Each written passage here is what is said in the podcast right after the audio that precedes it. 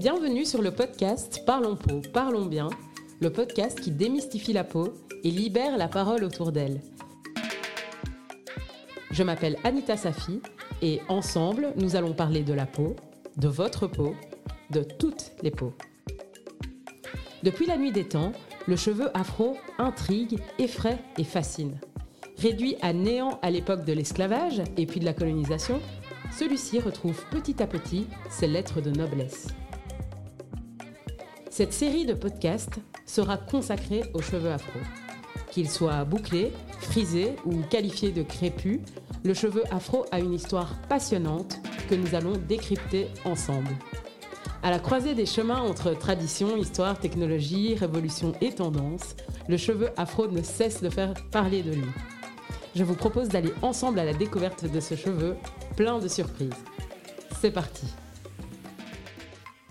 Dans l'épisode d'aujourd'hui, nous allons parler de l'histoire du cheveu afro, ainsi que de sa perception dans la société actuelle et au sein des communautés afrodescendantes.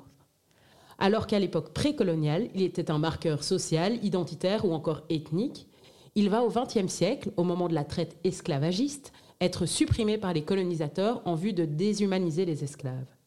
Aujourd'hui, symbole du retour au naturel et d'affirmation identitaire pour les populations afrodescendantes, nous allons revenir sur l'histoire fascinante de ce cheveu que l'on qualifie souvent, à tort, de crépus. Voici l'histoire du cheveu afro.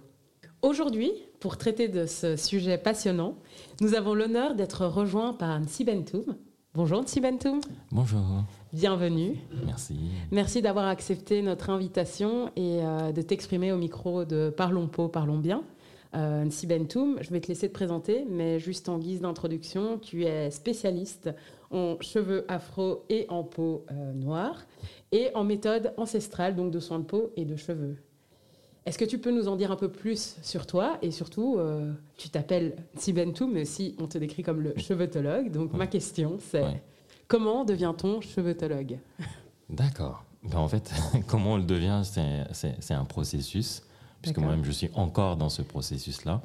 Et en gros, euh, cheveutologue, c'est quoi? C'est un spécialiste de la peau et des cheveux, mais selon les techniques ancestrales.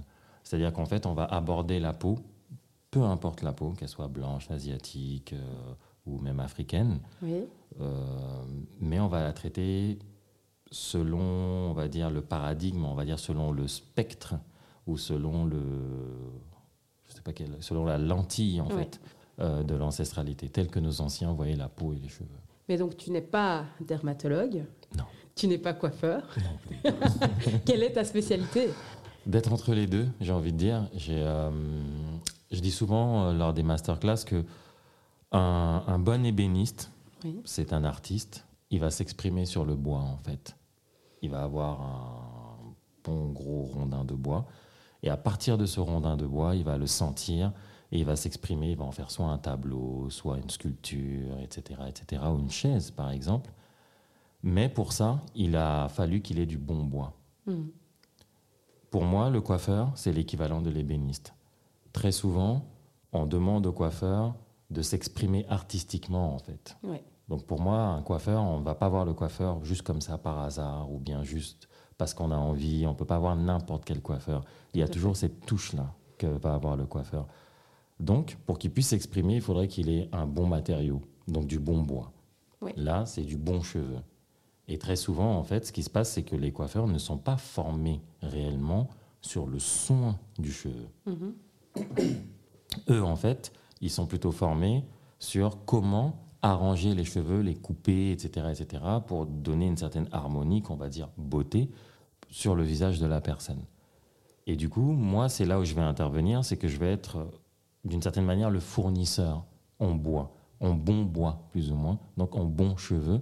Donc, je vais faire en sorte de traiter le cheveu, d'aider donc les personnes à améliorer euh, la qualité de leurs cheveux, afin que le coiffeur puisse bien s'exprimer. Après, donc là, je suis entre le coiffeur et La, personne coiffée. Et maintenant, je me retrouve un peu entre les dermatologues, en sachant bien sûr que moi, je viens euh, humblement en disant que je ne suis pas du tout euh, médecin. Oui, tu n'as pas de formation médicale. Exactement, je n'ai pas du tout de formation médicale, donc je n'ai pas du tout cette prétention-là non plus. Au contraire, c'est plutôt d'accompagner, entre guillemets, Pourquoi? Parce que quand, je vais surtout parler de la femme, mais même de l'homme noir, dès qu'on a un problème au niveau du cuir chevelu, la première personne qu'on va voir, c'est le coiffeur, en général. C'est vrai. Mais le coiffeur, comme je disais, n'est pas vraiment formé, même d'un point de vue, euh, euh, comment dire, anatomique. C'est-à-dire que les coiffeurs, en mm. fait, dans leur, euh, dans leur formation, ils vont avoir peut-être 20 à 30% sur l'anatomie, sur comment fonctionnent les cheveux, etc., etc. Même des notions de, chimie, biochimie et autres. Ça, c'est pour savoir comment faire les colorations, plus ou moins.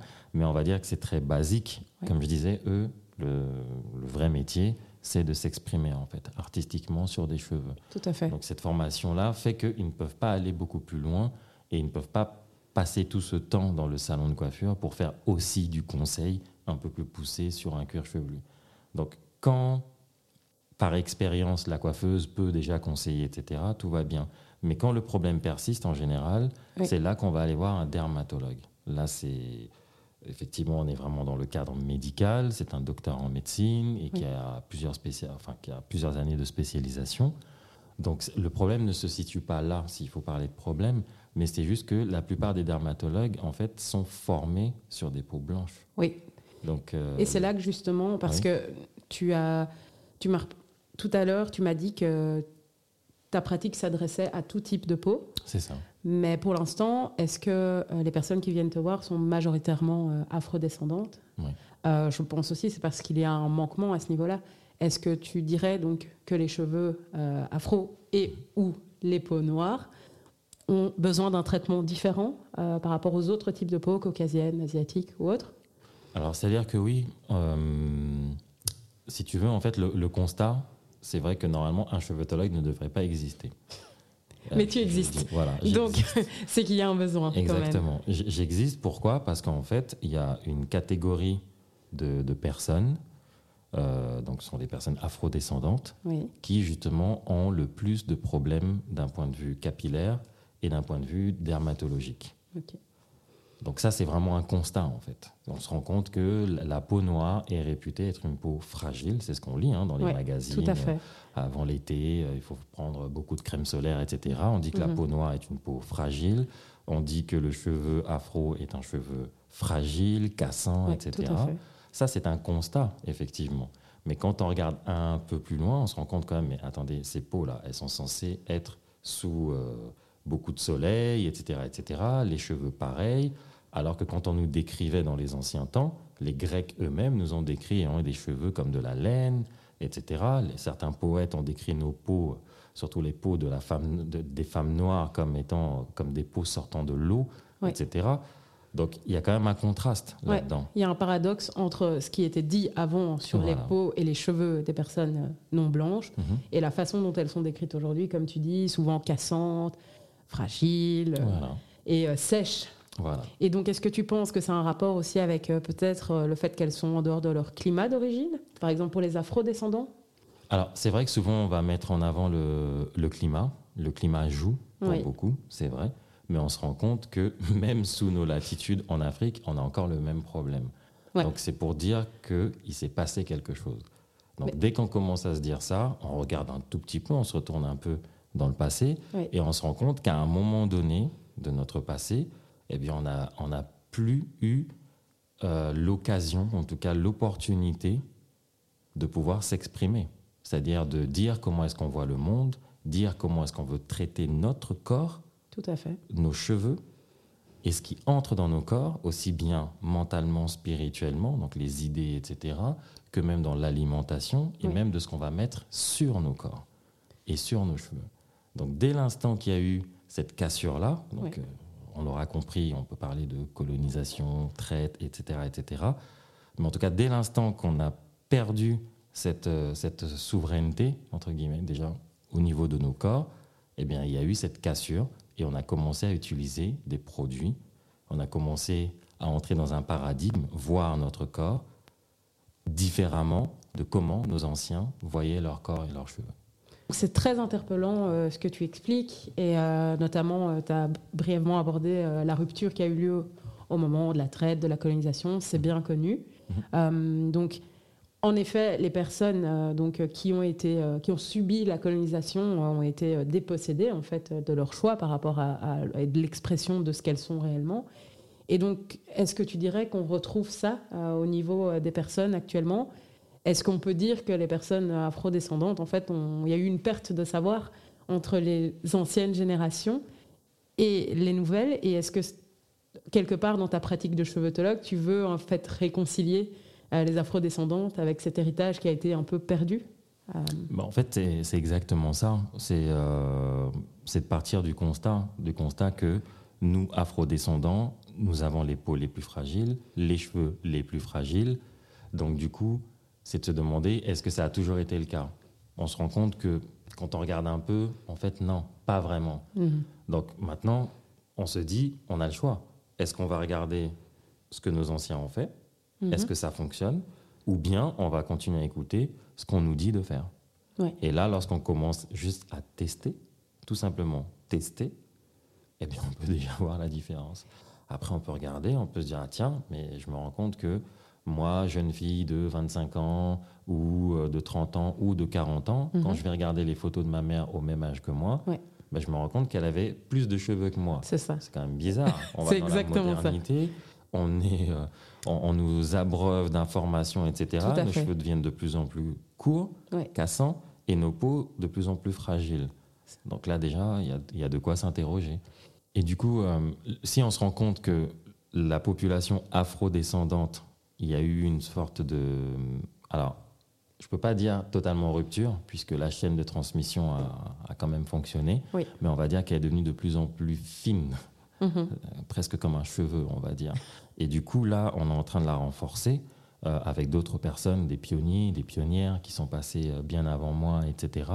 Mais moi, là, quand je veux dire en tant que cheveutologue, c'est de me positionner entre ces différents métiers, en fait. Mhm. C'est pour ça. C'est-à-dire que voilà pourquoi est-ce que je vais avoir beaucoup plus de personnes de la population noire, on va le dire clairement, noire ou métissée, qui va plus souvent venir me voir par rapport à des problèmes de peau et mhm. des problèmes de cheveux, c'est parce que justement on est une population bah, qui, n'est plus vraiment connectée avec ce que nos anciens faisaient. Mhm. Mais donc justement, puisqu'on a euh, perdu euh, euh, cette connaissance, je suis très curieuse, en sachant que en Afrique en particulier, puisque c'est euh, quand même le sujet euh, qui m'intéresse aujourd'hui, euh, il y a énormément de traditions orales. Je suis très curieuse de savoir comment tu as fait pour rassembler toutes les connaissances que tu repartages ensuite au cours de, tes conférences.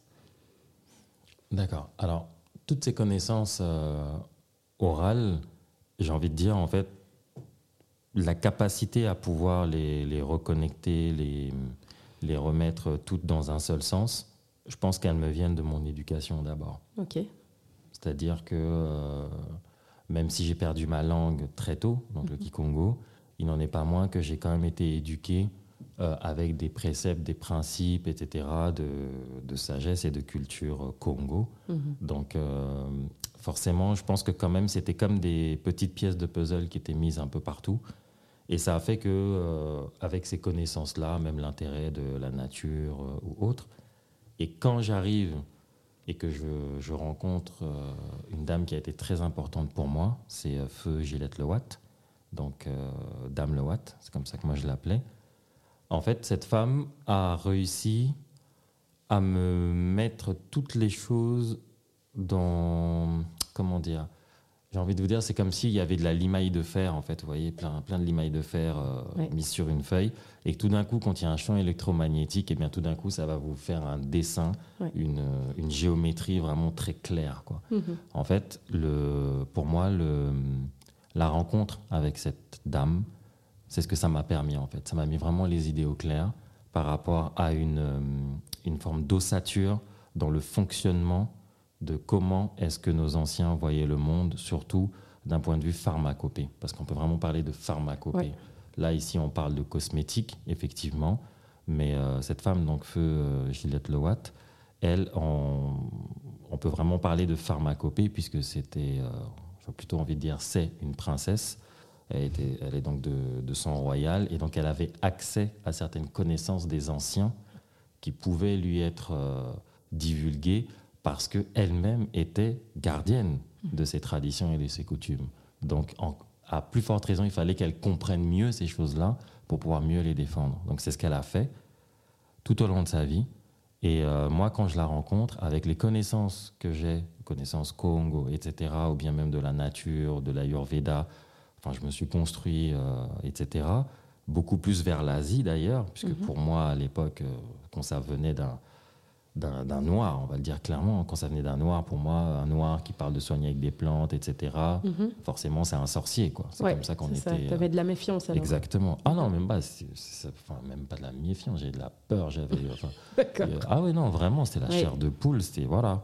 Euh, pourtant, une, vieille femme noire qui te parle de, te soigner avec de l'aloe mhm. vera et quelques plantes, c'est une sorcière. Mais là, une même vieille femme asiatique ou blanche qui te parle de te soigner avec les mêmes plantes, tu vas les prendre.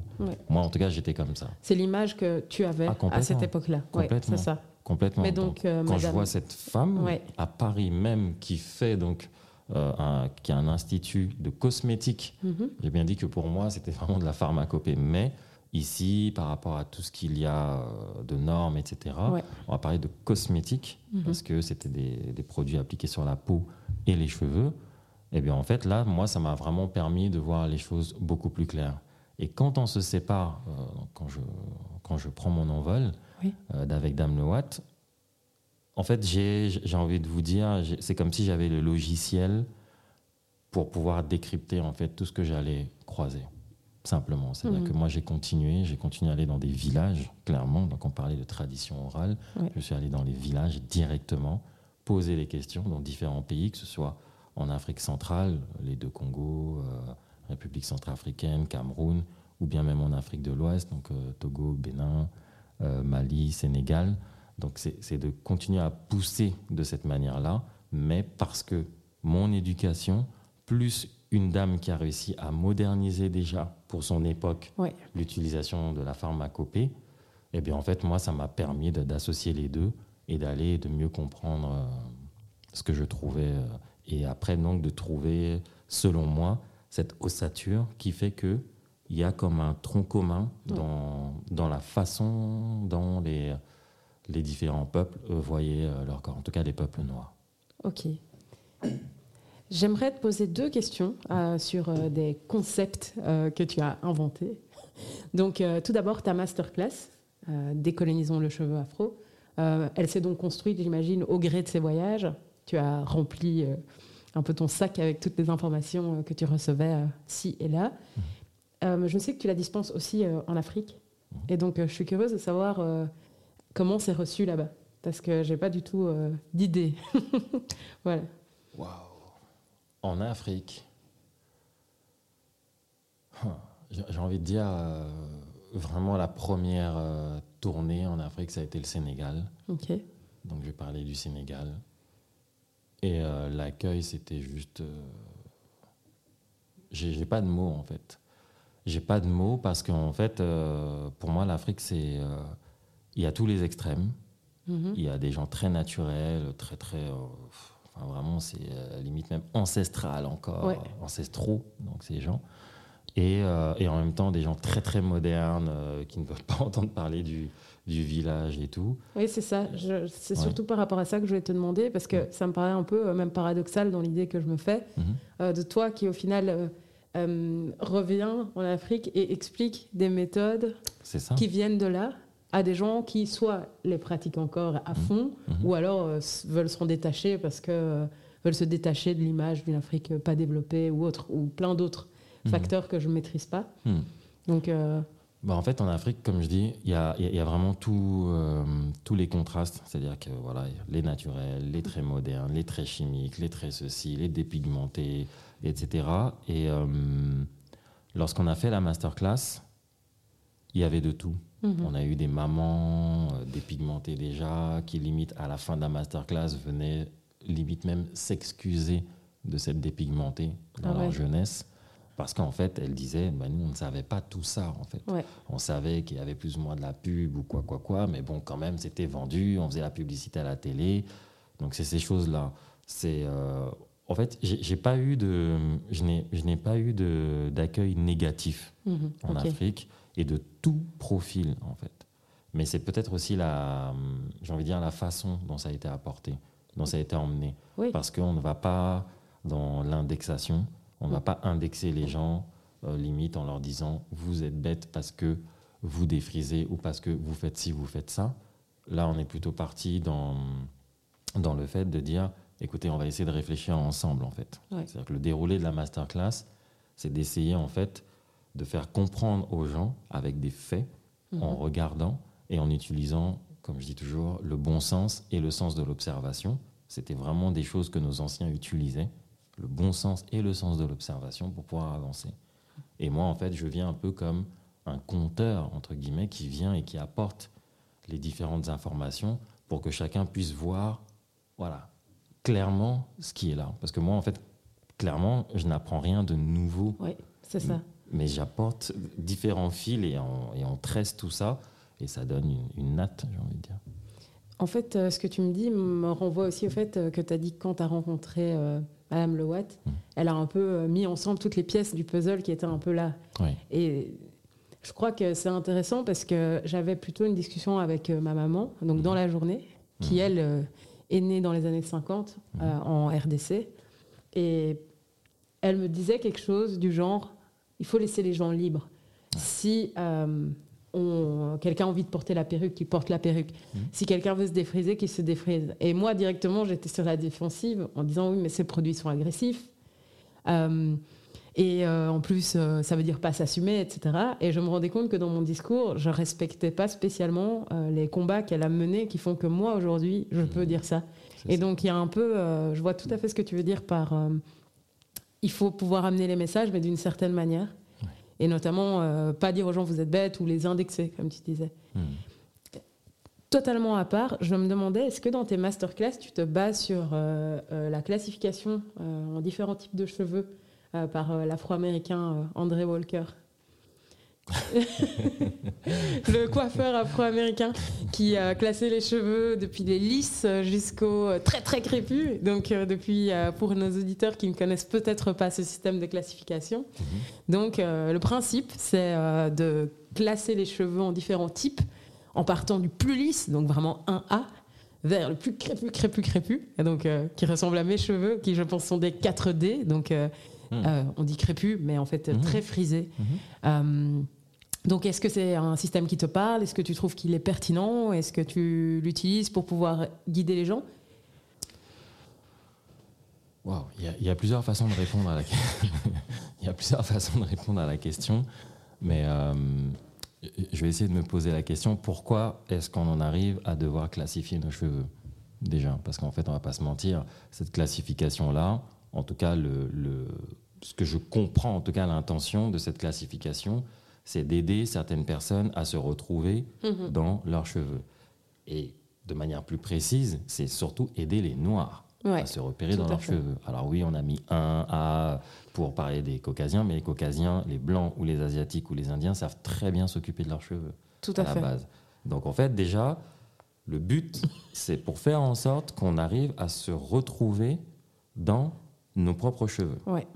Ok, on parle de la population noire population noire qui est censée être la première population sur la Terre. Ouais. Donc, on est censé être, sans offense aucune, on est censé être les aînés. Mhm. Donc, c'est notre population qui, aujourd'hui, en 2020 et quelques, dans les années 2000, qui a besoin, en fait, de classifier ces types de cheveux en fait. Donc c'est-à-dire que c'est notre population, on est arrivé les premiers, on a vu tous les produits euh, sur Terre ou je ne sais trop quoi, mhm. on a fait toutes les tentatives euh, et tout le reste, mais on n'avait peut-être pas trouvé la solution depuis. Et ce n'est que dans les années 2000 qu'il nous faut classifier le cheveu pour pouvoir se retrouver. Ça, c'est déjà le premier, le mhm. premier point. Donc on se dit, oui, effectivement, quand on ne se retrouve pas, il faut voir, on va mettre certains d'un côté, d'autres là, là, là. Là, on va trier en fait. Ouais. J'ai pas de problème avec ça. Sauf que, à un moment donné, moi, ça me rappelle certaines choses.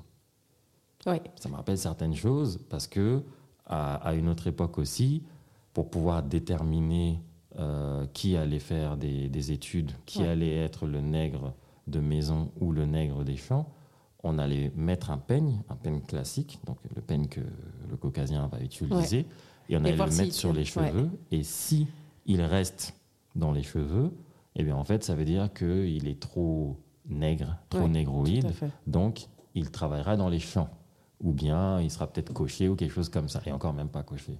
Mais si maintenant le peigne tombe, alors ça va. Toujours à travers les cheveux, donc c'est-à-dire qu'il se rapproche du caucasien, donc du blanc, pour qui le peigne tombe en général. Mhm. Alors on se dit qu'il est un peu plus évolué. Donc déjà là, moi, ça me fait un peu frissonner. Mhm. Je me dis, il faut déjà faire un peu attention avec ce genre de choses. Après, je vais un peu plus loin.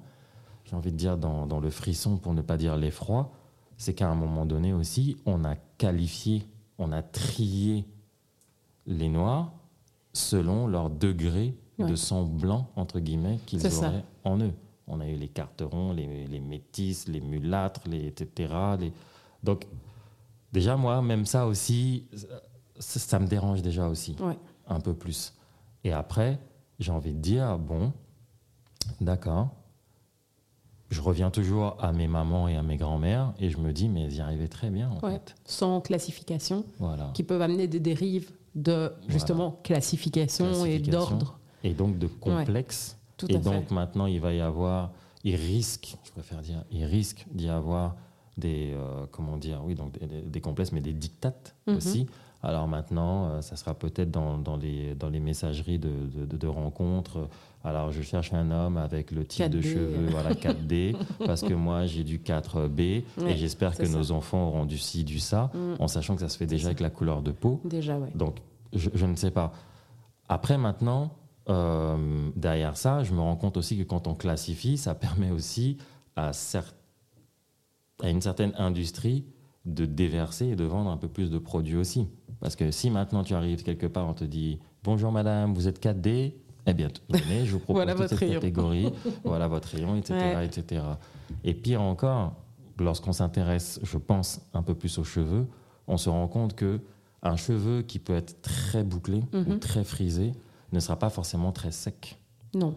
Il ne sera pas forcément très gourmand en huile ou quoi. Donc, si on classifie déjà par l'aspect, il faut aussi d'abord, normalement, je pense, classifier par gourmandise du cheveu. C'est ça. Euh, quel est le type de cheveu qui va s'intéresser à l'huile de palme, à l'huile de palmiste, à l'huile de coco, etc. Mhm. Parce que là, ça devient un peu plus efficient et profond. Ça.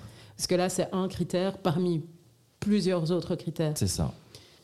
Tout ce que tu viens de dire me fait penser, parce que tu as parlé d'industrie, euh, au fait que toi, euh, tu partages donc des méthodes euh, ancestrales. Je n'ai pas encore suivi ta masterclass, mais je pense que ce seront des méthodes assez simples.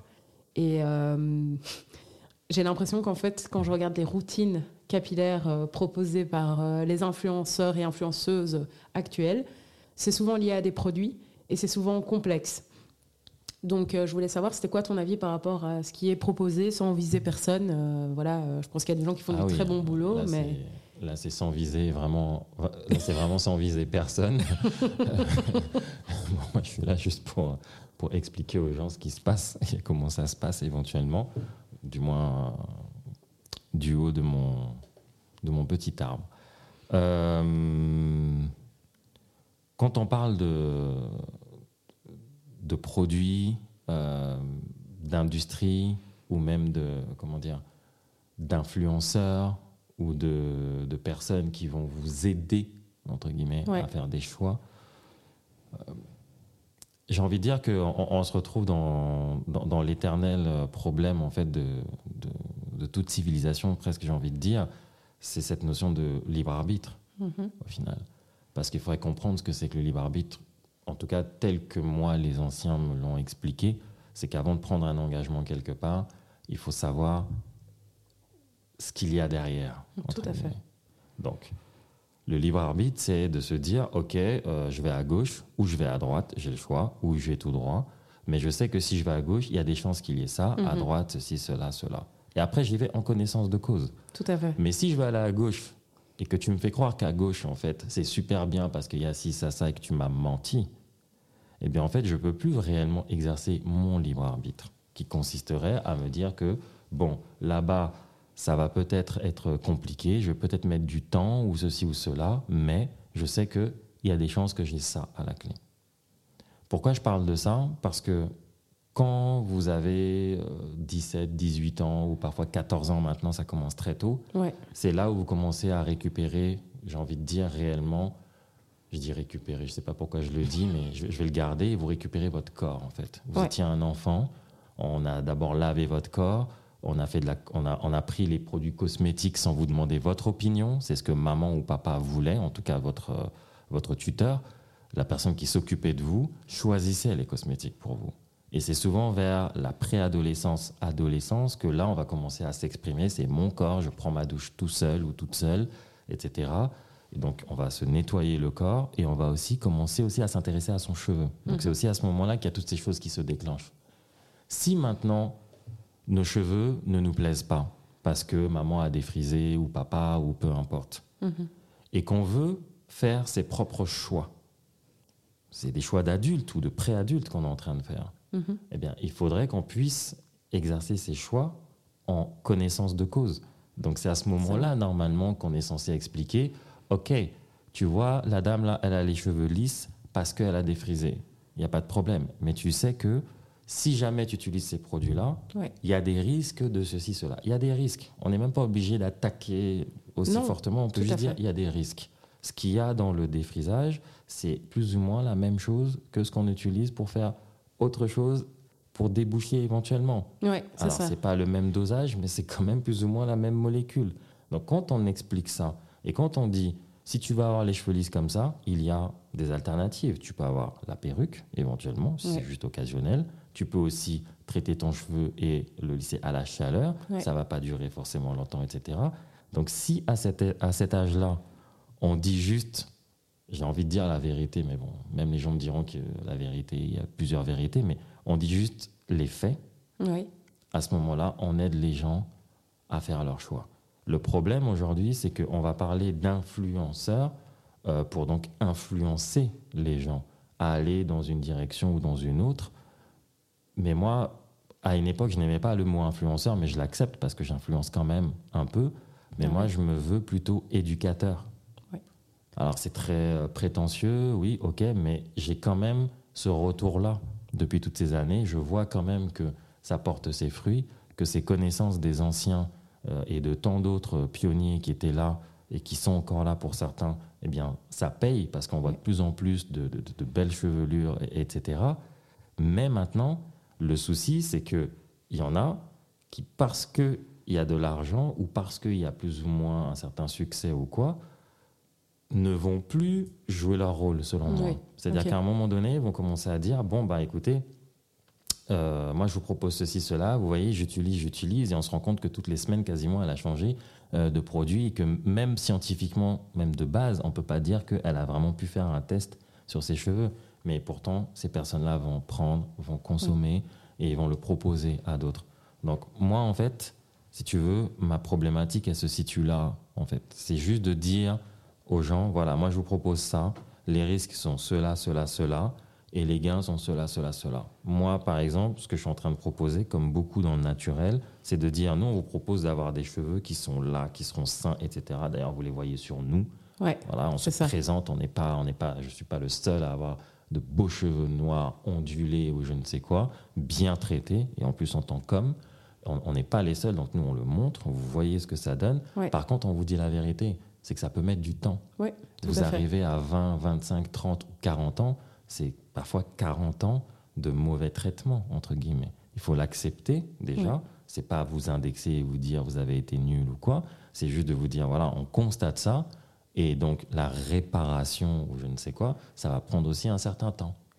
J'avais euh, justement écouté euh, une autre de tes interventions euh, où tu parlais de cette période de réparation euh, est-ce que tu peux en dire un peu plus?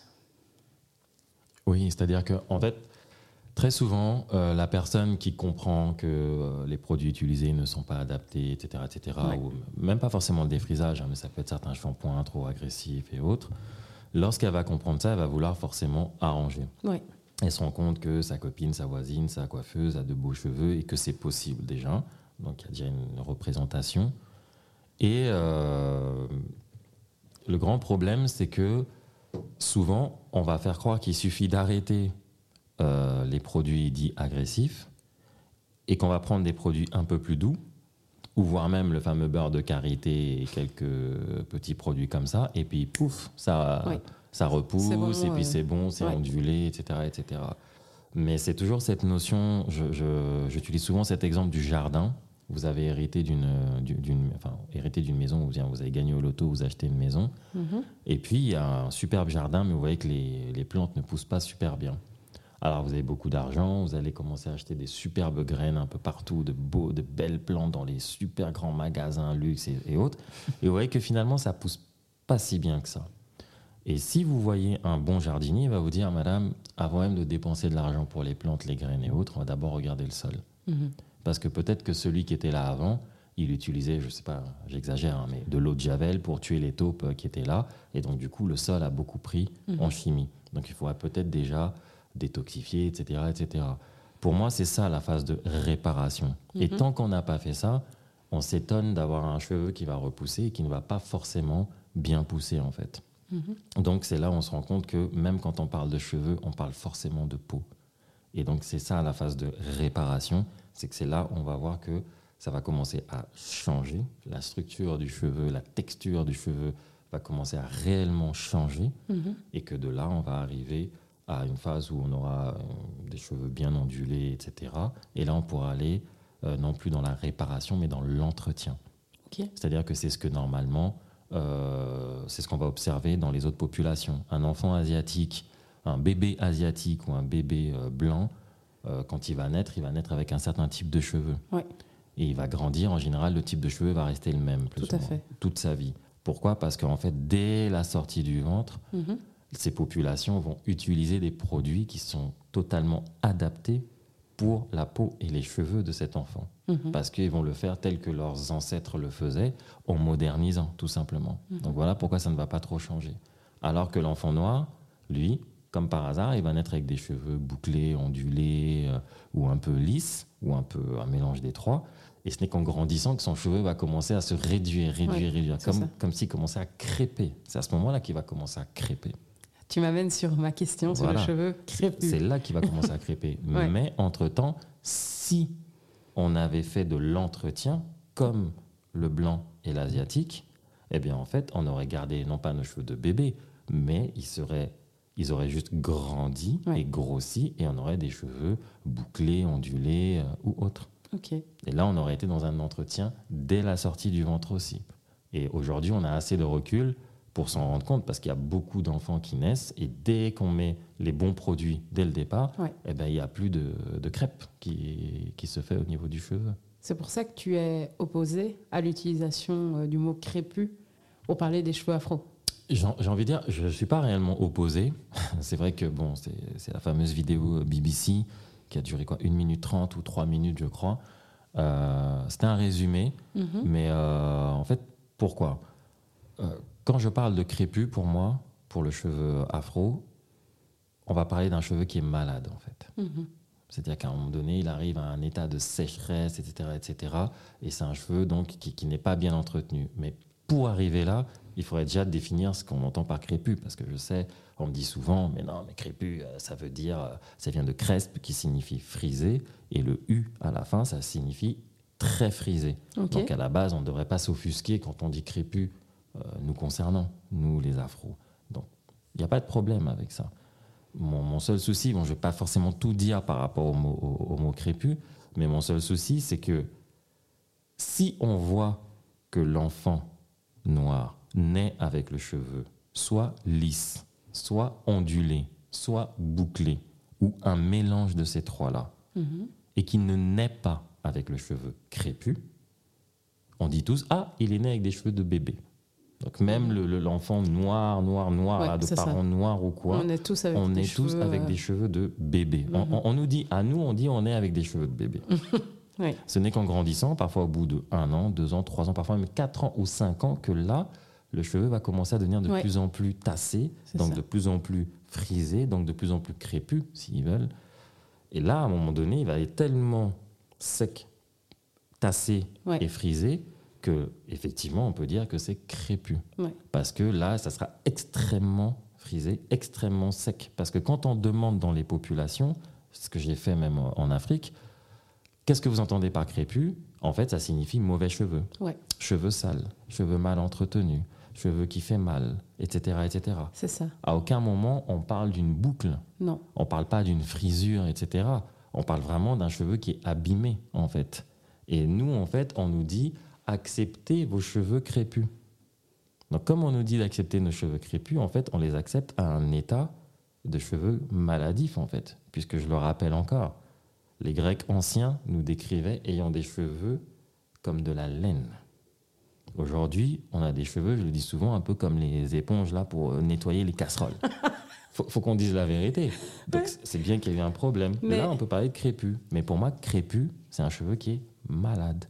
Ok, mais en plus, euh, ce que tu dis fait vraiment écho parce que quand je regarde euh, même des photos de moi à 6 ans, 7 ans, des photos de classe, j'avais une touffe énorme.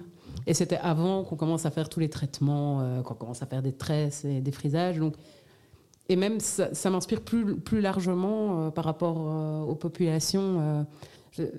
tu vois, très certainement la poudre de Tchébé, donc qui est utilisée par les, les, femmes tchadiennes mhm. qui ont des cheveux qui, mhm. qui descendent jusqu'aux fesses. Et donc, je regardais cette vidéo, il y a beaucoup de gens qui, qui en parlent comme d'un remède miracle qu'il faut mélanger avec de l'huile et que si tu vas les mettre. Mhm. Mais en fait, j'ai l'impression que, encore une fois, c'est pas comprendre que si tu soignes pas tes cheveux à la base, tu peux mettre autant de chébé que tu veux, il se passera absolument rien, quoi. C'est ça. En plus, c'est assez bizarre parce que les gens disent, souvent que je, limite je me tire une balle dans le pied parce que je suis de ceux qui viennent et qui disent il n'y a pas de produit miracle. non, quelqu'un qui vient il n'y a pas de produit miracle, bah oui, ok, tu viens, pardon, tu viens, qu'est-ce que tu viens nous expliquer alors? Moi, je viens juste expliquer qu'il y a des produits qui sont adaptés à vos types de peau et vos types de cheveux. Quand vous prenez les choses adaptées, c'est là que vous voyez ce que vous, vous appelez le miracle. Mais en fait, il n'y a pas de miracle, puisqu'on est en train de faire ce qui devait être fait. On ne fait que revenir vers une certaine notion d'équilibre au niveau de la peau, au niveau des cheveux, même au niveau du pH, parce qu'il y en a qui veulent pousser même jusqu'à aller euh, de manière très scientifique. Mais même quand on va de manière très scientifique, on se rend compte qu'il faut qu'il y ait un, il faut qu'il y ait, comment dire, une sorte de d'écosystème pour que le cheveu puisse se développer. Il faut un certain degré d'acidité, il faut un certain degré de euh, telle ou telle, euh, comment dire, telle ou telle molécule, etc., etc. Et que s'il y a telle ou telle molécule qui se retrouve en trop, eh bien, ça peut même être à l'origine d'une calvitie, etc., etc. Donc, on se rend bien compte de toutes ces choses-là. Mais Merci beaucoup. En tout cas, on a déjà euh, abordé toute une série de sujets, euh, en lien d'abord avec le cheveu afro, euh, mais aussi comment dans la société les gens, c'était, enfin voilà, il y avait eu une petite perte de, connaissances à ce sujet. je voulais aussi avoir ton avis en fait sur le mouvement NAPI. Est-ce que déjà c'est quelque chose qui te parle? Ou est-ce que tu trouves qu'il a la même résonance en Europe? En Amérique, en Afrique. Quelle est ta vue là-dessus? Euh, Ça va peut-être paraître comme une, petite boutade, mais j'ai envie de dire si napi, ça signifie en fait euh, être totalement euh, naturel, etc. Et d'utiliser les produits adaptés pour notre peau, nos cheveux, etc. Je dirais que les vrais, seuls et authentiques nappies, ce sont nos grands-mères. Ok. Donc il n'y a pas, donc il a, pas de nappy. non, enfin, j'ai bien précisé. Si la définition de nappy c'est ça, parce qu'en tout cas c'est comme ça que ce mouvement est arrivé. En tout cas c'est comme ça qu'il a été présenté. Tout à fait. Aujourd'hui, je, ne surveille pas trop euh, au niveau des euh, des USA. Mais je crois savoir que ça se divise aussi. On est plus ou moins d'accord avec le terme, on n'est pas d'accord avec le terme, parce que historiquement, il y a X ou Y même pour tout mouvement ou quoi qu'est-ce, dès l'instant qu'on parle d'être au naturel ou quoi qu'est-ce, moi je veux bien qu'on donne des, des, nouveaux noms. Ouais. Euh, tout comme moi, je, suis le premier, je veux te là que ça n'existe pas. Mais euh, je pense quand même qu'il faut aussi savoir d'où on vient. dans le sens où il y a. Chez nous, en tout cas, on ne croit pas en la génération spontanée. C'est-à-dire une génération qui arrive comme ça, et puis ils arrivent, ils savent tout.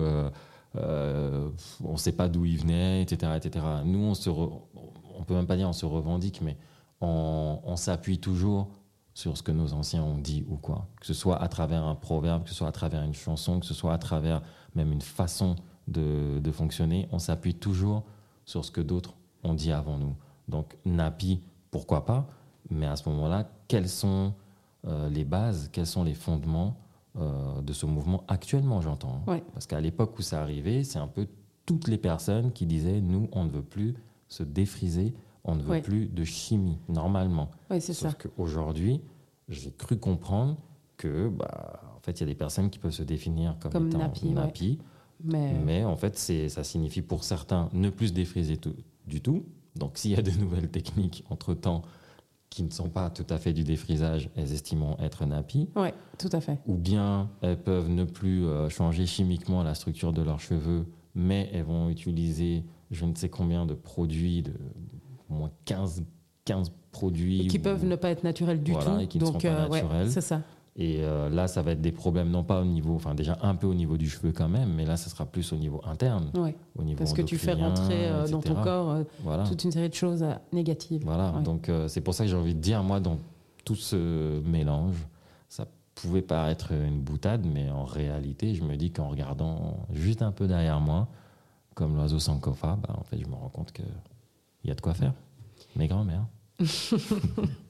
Et est-ce que tu euh, trouves qu'il y a une injonction à ça? Parce que moi, en tant que femme, et je pense que beaucoup d'autres femmes euh, d'une trentaine d'années euh, afrodescendantes, j'ai parfois eu cette pression un peu, euh, parfois de garçons, mais aussi parfois d'autres filles Mhm. euh, afrodescendants ou afrodescendantes, disant mais en fait euh, le naturel c'est mieux, ça te va beaucoup mieux, et en fait euh, un peu cette pression de et si moi j'ai envie, euh, je sais pas moi, d'être autrement, est-ce que j'ai le droit? En fait, je veux surtout en venir au point de quel conseil tu donnerais euh, à un jeune ou une jeune afrodescendante par rapport à, ses cheveux, comment faire pour qu'il puisse s'aimer en fait? Moi, en fait, ça, commencera toujours par la même chose, l'éducation. C'est-à-dire qu'il faudrait d'abord qu'il sache qui il est, d'où il vient, et avec tout ce qu'il a, où est-ce qu'il peut aller. Mm. Donc même d'un point de vue capillaire, qu'il sache exactement, voilà, euh, tu es un bel homme, tu es une belle femme, euh, tu as de beaux cheveux, il y a un potentiel énorme, sauf qu'on ne te le Ouais, montre pas. Ça. Et euh, c'est ce qu'on fait à travers des coiffures aujourd'hui, grâce à pas mal de réseaux sociaux. On peut montrer ce qu'il y a. On n'est plus obligé d'attendre qu'il y ait un ou une noire dans un magazine ou je ne sais quoi. Donc on arrive à faire tout ça.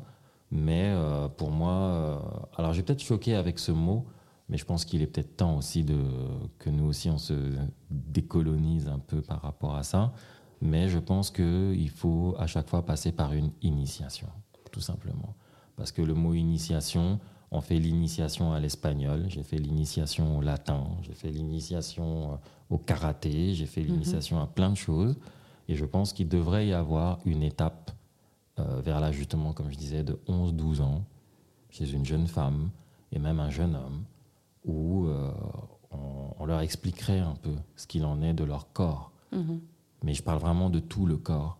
Et euh, il y aurait une partie qui serait ton corps, ta peau, justement, Ouais. tes cheveux, qu'est-ce qu'il en est, et que cet enfant qui devient adulte puisse commencer à faire ses choix tels que nos anciens ont fait lors de ce moment qu'on a appelé initiation et qu'on aime, dans lequel on aime mettre tout et n'importe quoi, en mode on égorge des poulets, on fait que ça, et puis il y a du sang partout, et puis euh, C'est pas de ça dont il est question il y a ici. des ancêtres Ouais. qui arrivent, ils sont géants de 10 mètres et tout ça. Je dis pas que ça n'existe pas, je ne dis pas que c'est pas que c'est pas possible ou quoi qu'est-ce, mais je voudrais aussi qu'on comment dire que notre population, en tout cas afrodescendante, euh, régule un peu le curseur sur le mot initiation, Mhm. qu'on soit un peu moins euh, tatillon sur ce mot-là, alors que moi j'ai vu hein, dans plein de formations, il y a le mot initiation.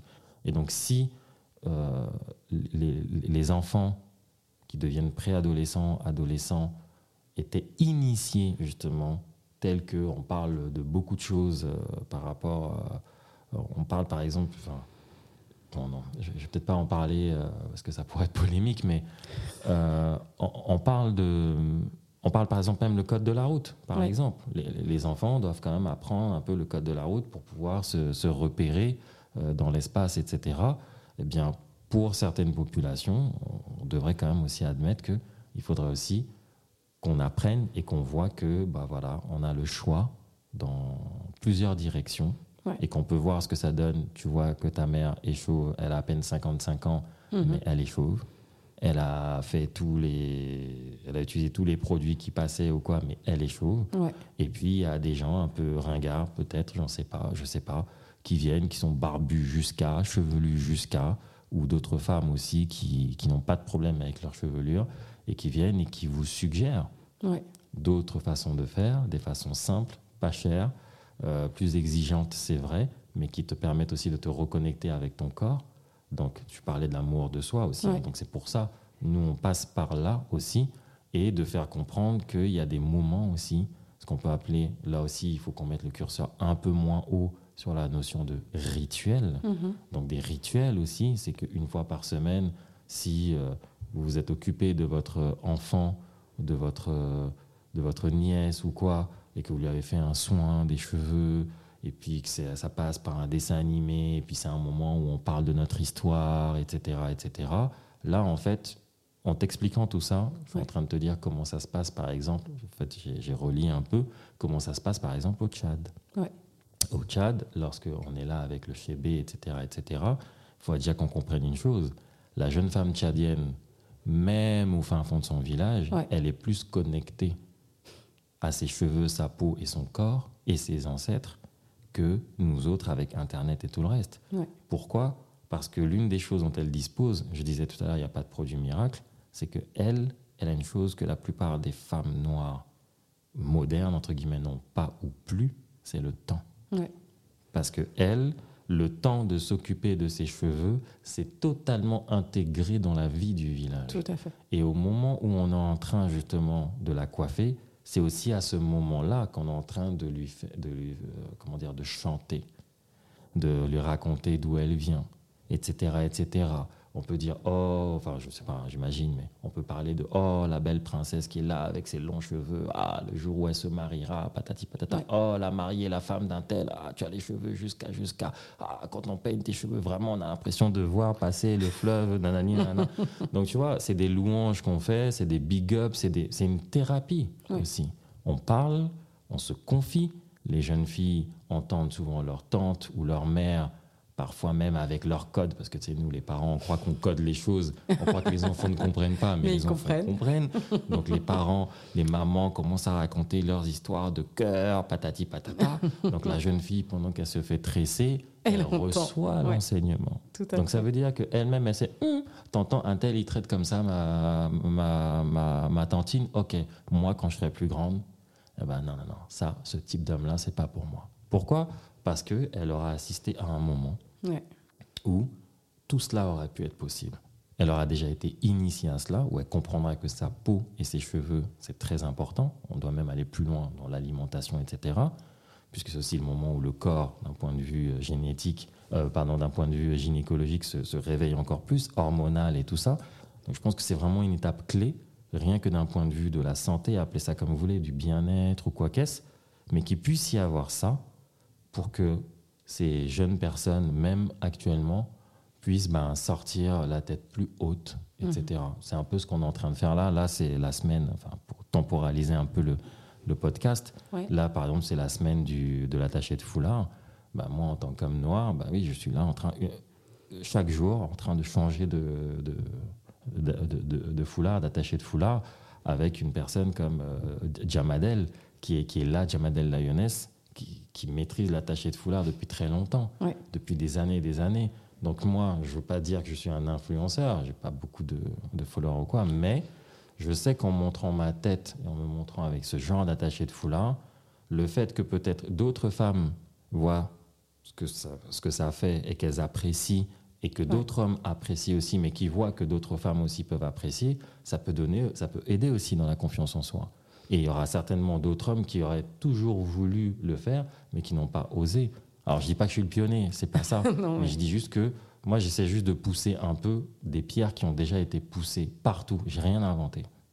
Bon, déjà, je suis pas d'accord. Tu as déjà quand même beaucoup de followers. Tu en as 29 000, même plus. Donc, je suis pas d'accord. Mais parmi toutes les choses super intéressantes que tu as dites, euh, il y en a plusieurs qui ont retenu mon attention. Euh, tout d'abord, l'importance de la représentation. Euh, je pense qu'il y a beaucoup euh, de jeunes euh, enfants noirs des années 90 et autres, partout, qui ont cruellement manqué de pouvoir en fait se reconnaître dans mm. les images.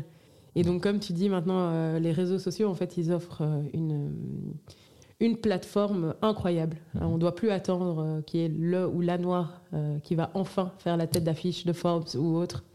On peut créer nos propres narratifs. Mhm. Et, mais par rapport à ça, je pense justement que c'est un peu à double tranchant parce que parfois on peut nous vendre une image qui est tout simplement pas adaptée en fait à ce qu'on est.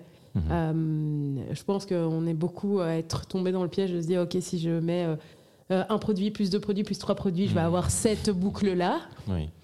Alors qu'en fait, ta boucle, elle est très belle, c'est juste que ton cheveu est malade. Et mhm. donc, euh, je pense que c'est ça que tu veux aussi euh, nous transmettre, euh, d'arrêter. En fait, c'est comme si demain, je rêve d'avoir des cheveux longs et blonds. Tu mets en face de toi, tu sais que je peux toujours continuer à rêver.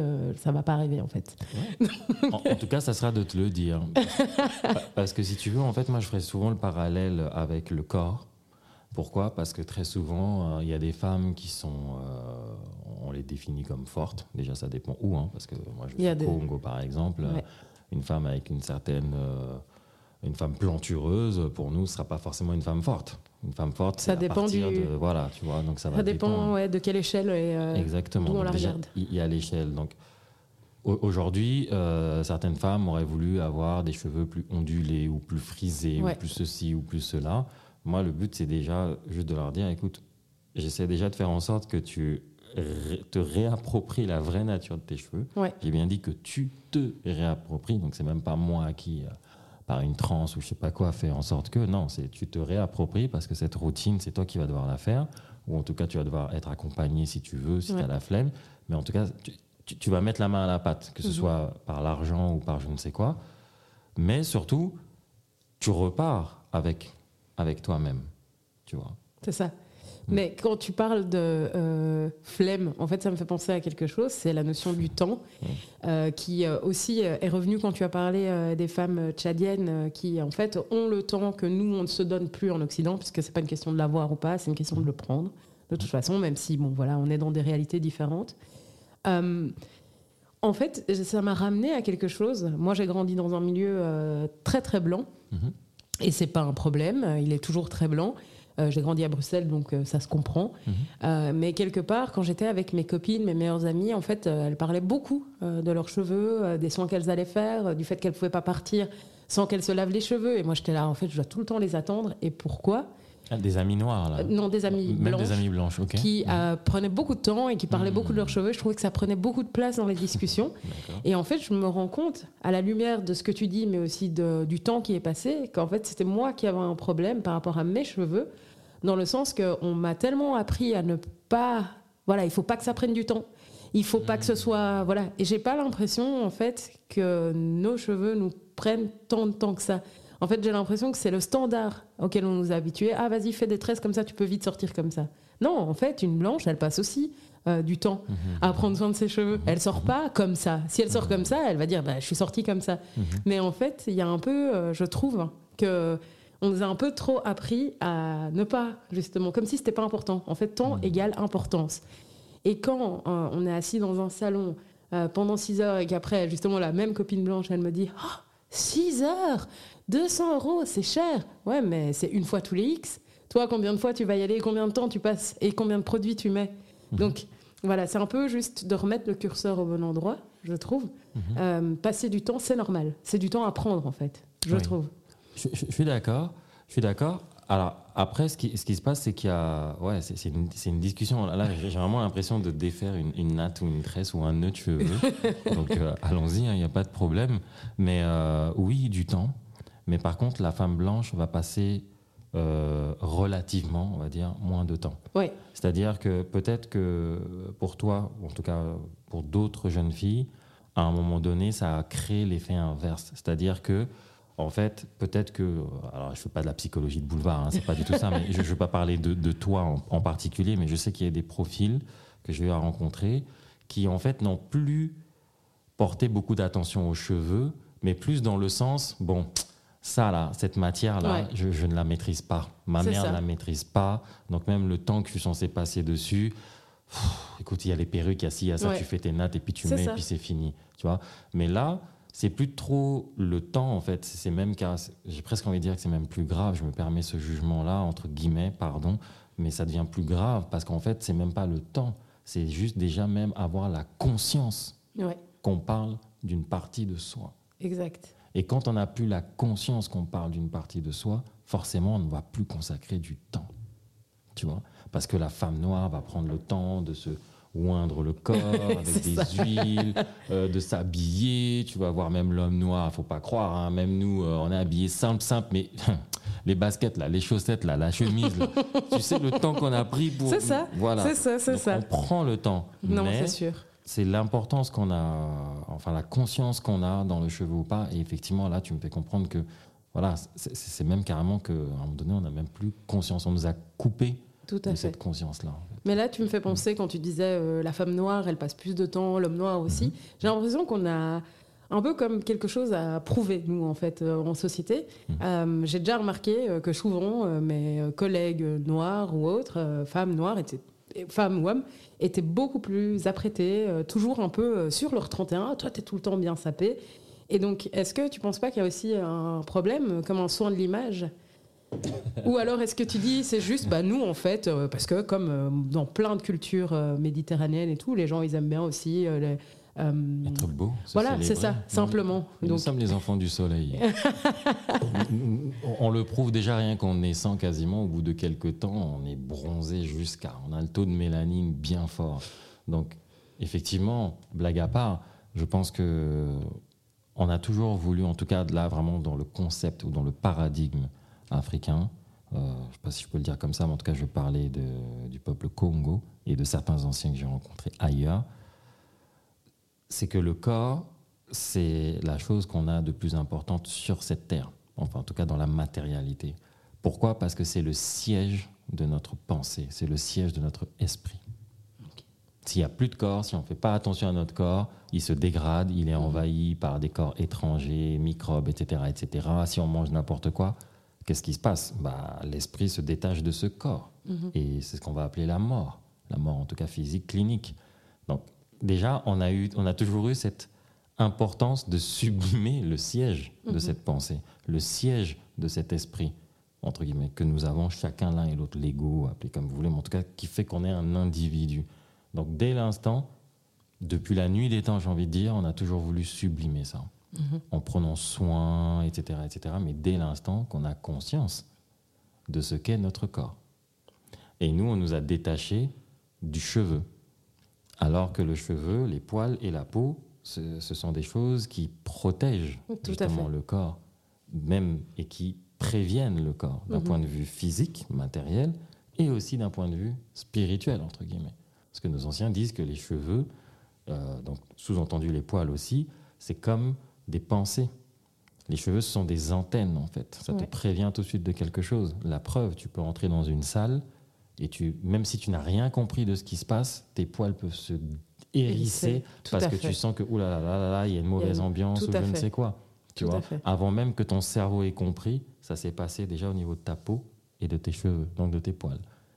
Alors nous, si on nous déconnecte de ça, bah, forcément, il y a toute une série d'infos qui sont perdues. On a parlé de toute une série de choses, mais je pense qu'en tout cas, moi, il y a une chose que, enfin, il y a trois mots que je retiens de notre discussion. C'est ancestralité, spiritualité et amour de soi. Bon, ça fait plus que trois mots. Mais euh, j'aimerais bien en fait que les gens bah, qui nous ont écoutés euh, puissent repartir avec, euh, je sais pas, un ou deux messages clés. donc qu'ils soient en fait finalement noirs ou blancs ou asiatique ou peu importe, mhm. mais qui puisse juste voilà, avoir quelques notes positives par rapport ben, à l'importance en fait, du soin de peau et des cheveux pour être bien dans son corps. Wow. C'est un gros défi. Vraiment. En plus, c'est le premier podcast, c'est ça Grosse pression. Les prochains, en tout cas, sauront à quoi ils auront droit. Préparez-vous. Qu'est-ce que je pourrais dire bah, déjà, pour moi, tu as quasiment tout dit. C'est-à-dire que quand on parle d'ancestralité, bon, c'est vrai que c'est un mot aussi que je n'ai pas inventé, mais euh, en tout cas, la charge que je lui donne à ce niveau-là, c'est en gros, aujourd'hui, si jamais j'étais, euh, si jamais un ancêtre qui avait été euh, congelé ou je ne sais pas trop quoi, par quelle technologie, on l'avait figé dans le temps, et puis il se réveillait là, là, en 2022, avec les connaissances ancestrales de comment fonctionne le monde, de comment fonctionne le corps, les échanges entre les gens, etc. etc. Et c'est comme s'il avait téléchargé euh, tout le côté administratif d'aujourd'hui, qui comprend comment est-ce que ça se passe aujourd'hui. En fait, comment est-ce que cet ancêtre agirait dans ce monde? Comment est-ce qu'il se laverait? Comment est-ce qu'il prendrait soin de ses cheveux? Mhm. Comment est-ce qu'il se nourrirait? Euh, Où est-ce qu'il habiterait? Euh, Comment est-ce qu'il voyagerait? Quel type d'échange il aurait avec les gens, etc. etc. Pour moi, c'est un peu ça l'ancestralité. C'est un ancêtre qui, j'aime pas le mot réincarne, mais qui, qui est là, là, et qui, qui, nous expliquerait un peu comment est-ce qu'il le ferait mhm. au travers de ces, de ces valeurs. Parce qu'en fait, je me rends compte qu'on aura beau parler de la France, des États-Unis, de la Chine, de l'Inde ou autre, il y a toujours d'abord dans les sous-bassements de sous-bassements cette notion de paradigme. Mhm. Ils font tous la même chose dans le même espace-temps, mais ils ne le font pas de la même manière. et ceux qui arrivent à bien s'enraciner et à proposer quelque chose, moi je ne parle pas en termes de compétition dans le monde, je parle plutôt en termes de proposition. Mhm. C'est-à-dire que je me rends compte que les Japonais, euh, à une époque, en tout cas, c'est ceux qui étaient euh, dans un certain domaine réputés dans la précision vraiment très, très, très, très, très, très, très, très, très, très, très précise. Par exemple, pour moi, c'est une proposition pour le monde, pour l'humanité. D'autres sont meilleurs dans tel ou tel domaine. Et on ne va pas aller dans les clichés non plus, mais je veux dire, il y a des, pays, des nations ou des peuples même. c'est ça, des civilisations qui ont réussi à développer certaines choses. Exactement. Comme tu dis. Avec leur paradigme. Et pour moi, ça, c'est plutôt des propositions pour d'autres. Et c'est de la même manière que, euh, je vais peut-être terminer là-dessus, c'est que on dit souvent dans, dans le village que c'est euh, que c'est la communauté qui soutient l'individu, mhm. mais l'individu peut élever la communauté. Ça veut dire quoi? Ça veut dire que au travers de la de l'action d'une seule personne, l'histoire ou même la destinée d'un village peut changer dans le bon comme dans le mauvais, mais là on parle plutôt du bon, donc dans le sens de soulever, euh, d'élever la, la, communauté. À travers juste une invention, un moulin haut ou je ne sais quoi, le village peut faire un bond technologique, etc. Mais en même temps, cette personne-là, elle est soutenue. C'est parce qu'elle est soutenue par la communauté, par le village, etc., que cette personne-là a le temps, peut s'exprimer pour dire ce qu'il peut proposer pour le village. Ça veut dire que chez nous, on respecte toujours la vie, le libre arbitre, et ce qui fait que quand on voit quelqu'un et qu'on a l'impression qu'il est peut-être fainéant, ou qu'il est peut-être un peu euh, perché, ou qu'il est peut-être un peu ci ou ça, laissez parfois le temps, parce que vous verrez que c'est peut-être cet individu-là que vous voyez là, mais en mm. fait il observait tout le village. Et c'est peut-être lui qui demain a la solution pour sauver tout ce village-là, parce que lui, peut-être que dans ses rêveries, il avait tendance à aller je ne sais où, et le jour où le village est attaqué, c'est grâce à ses rêveries que vous êtes sauvé.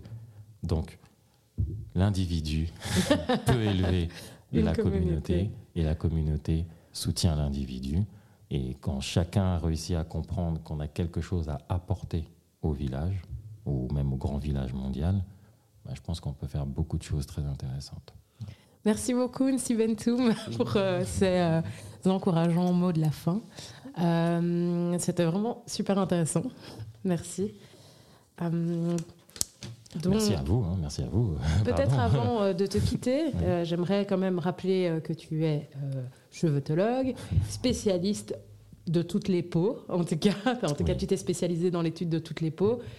tu donnes des conseils, des masterclass. Je vous invite à aller sur la page de Instagram de Nsibentum qui sera mentionnée dans la description de ce podcast.